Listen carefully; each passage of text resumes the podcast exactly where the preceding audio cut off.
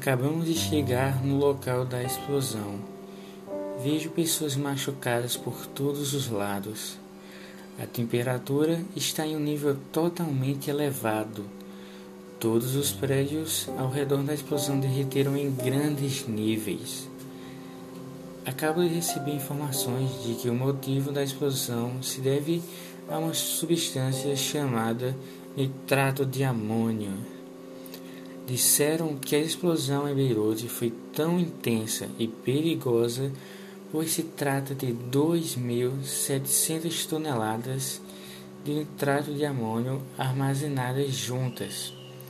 Isso é, quando houve um incêndio aumentando a temperatura, acarretando então a explosão e ocorrendo o desproporcionamento ou alto redox, como os químicos dizem.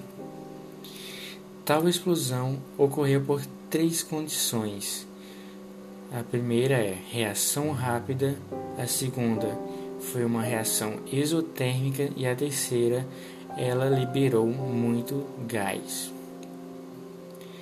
Se a, se a reação libera gás em grande velocidade, ela gera essa grande compreensão com essa compreensão com essa capacidade de gerar uma onda de destruição por onde ela atinja.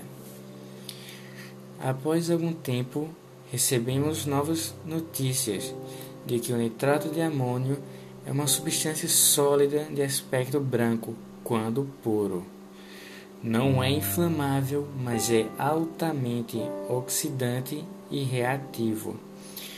Sua reação de decomposição gera como produto um grande volume de gases, o que torna o armazenamento inadequado desse produto um grave problema, pois podem ocorrer explosões comumente usado na agricultura como fertilizante, obtenção de óxido nitroso para aplicação industrial, herbicidas, inseticidas e também pode ser aplicado na fabricação de explosivos em minas, pedreiras e na construção civil.